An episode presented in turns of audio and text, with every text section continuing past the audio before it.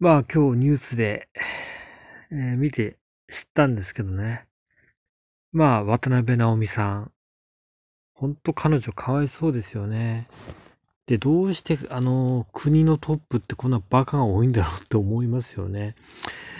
今回のもうオリンピック東京五輪ですよね。まあ中止になると思いますけど、もうほんとバカのオンパレードって感じですよね。もう最初から、あの、茶番でしたよね。アンダーコントロールとか。まあ、もろもろあるわけですけど。でね、やっぱり、この女性蔑視発言の森さんの発言とか、今回の渡辺さんのね、太っている外見に対しての言葉とか、やっぱりいじめっていうのは、どうしても、なくならないのかな。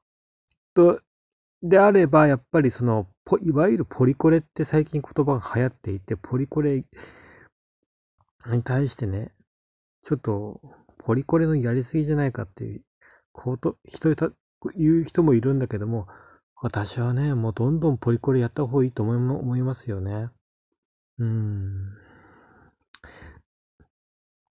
で、なんでこういうことが起きるのかって、なんで人をいじめるとか嫌がらせするのかって。ねえ。まあ、いろんな、まあ、人間にはそれ悪の心があるかとか、ね。うん。まあ、キリスト教で言えば、まあ、現在というか罪の心があるから。まあ、いろんな理由が考えられると思うんですけれども、結局ね、今の資本主義社会では、ね、うん。あの、お金を持っていないやつっていうのはいじめられるんですね。お金を持ってないやつはいじめられる。で、お金を、えー持っている人っていうのは、ね、コンプレックスを刺激されて、ね、例えば、ハゲとかね、あの、ハゲとか、ね、あと髪の毛が薄くなってきたってことですね。髪の毛が薄くなってきた、太ってきた、ね、腹がたるんできた、ね。で今の給料では将来が不安だから、投資でもやらないとダメだ。いろんなことを煽られて、いろんなことを煽られて、そうやって、あの、刺激を与えてお金を吐き出させる。そういう社会であると思うんですね。うん。ね？うん。頭はげていたら、ね。あのそそういう最近だと AGA って言うんですか？そういう治療を受けませんかと。外見にコンプレックスがあるんだったら、あの、整形手術受けた方がいいんじゃないですかとか。太ってるんだったら痩せましょうね。痩せるためにジムに通いましょうとか。で、ジムに通っていてね、あの、トレーニングしている、えそういう姿をインスタに載せている、そういうのもまあ、しょっちゅう見ますけど、もともとそうやって、そのね、あの、インスタにアップしてる人って好きでやってるんですかね本当にこれ好きでやってるんでしょうかっていうのがあるんですよね。それ本当にやる必要あるんでしょうかって。好きで、いや、好きでやってるんでしょうかって。そのね、例えば痩せようと思ったっていうのも、本当は、ね、太ってることを馬鹿にされたとかって、そういうのが最初にあるんじゃないでしょうか。つまり、いじめがあるんじゃないでしょうか。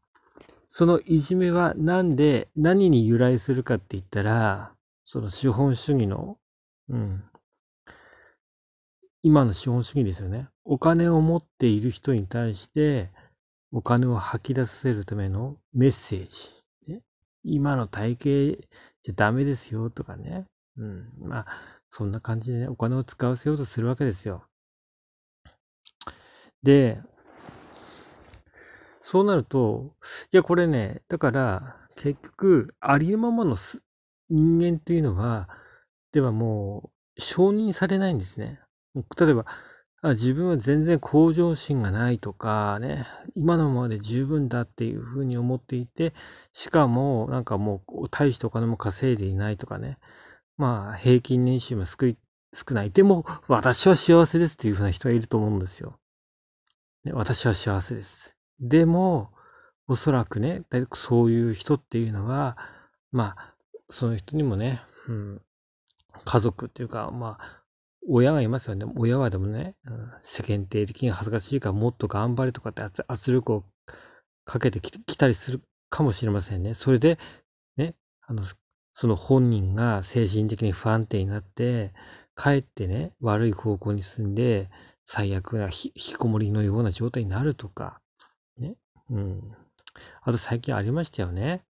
あの、医学部の受験、9年、自分の娘にやらせて、最後、その娘が、その、お母さんを殺したと。そのお母さんは工業高校卒でとてもお母さん自身もなんかあの勉強できる人じゃなかったと。ね。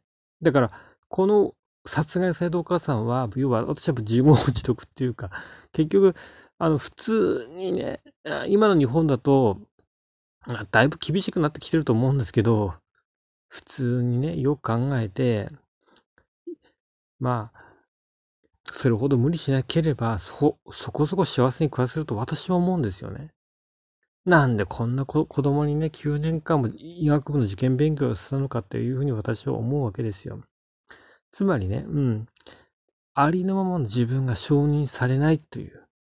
ね、まあ、海外だと、もうね、ありのままの自分で承認されるような国があるのかどうかわかりませんけど、そういう自分のもん、自分について承認してくれる宗教とか共同体っていうのがね、あると思うんですよ。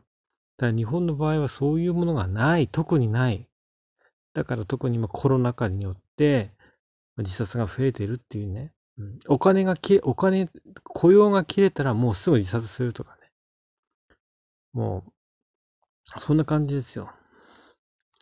いつもコンプレッを抱えて、今の自分に満足できなくて、ただただ働いてると。ね。うん。まあ、特に日本はもう2、30年給料上がってませんよね。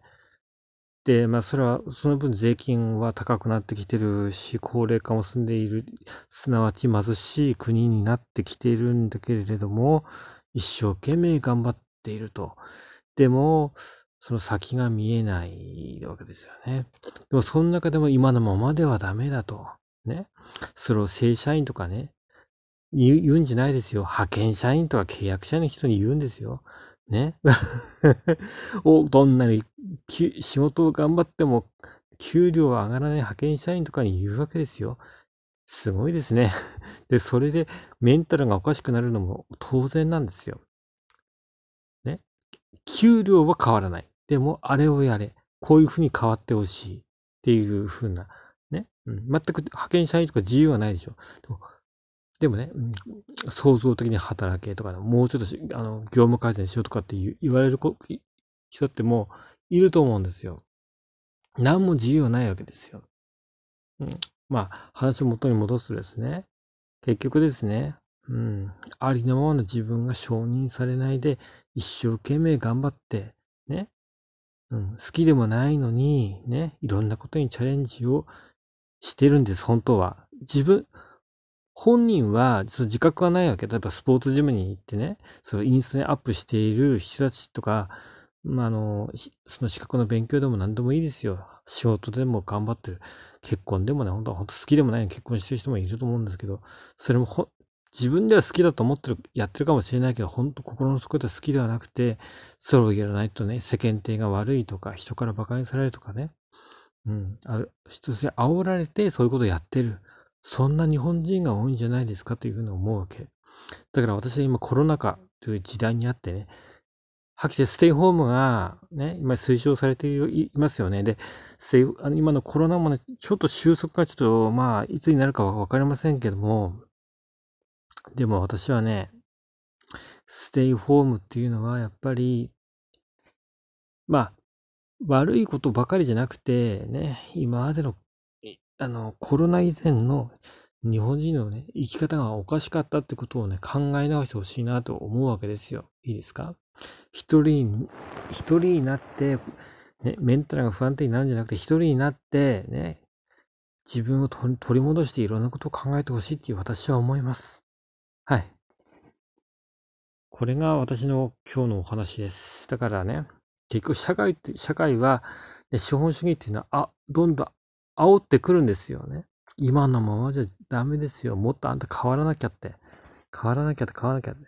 でも人間そう変われないわけでしょ。うん。年を取ってくればどんどん変わるのは難しくなってくる。だからいかにありのままの自分をで、まあ、受け入れる、受け入れることができるのかと。うん。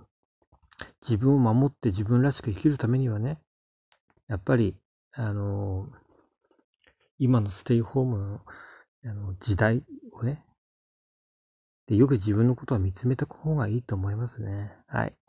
今回の話は以上です。失礼します。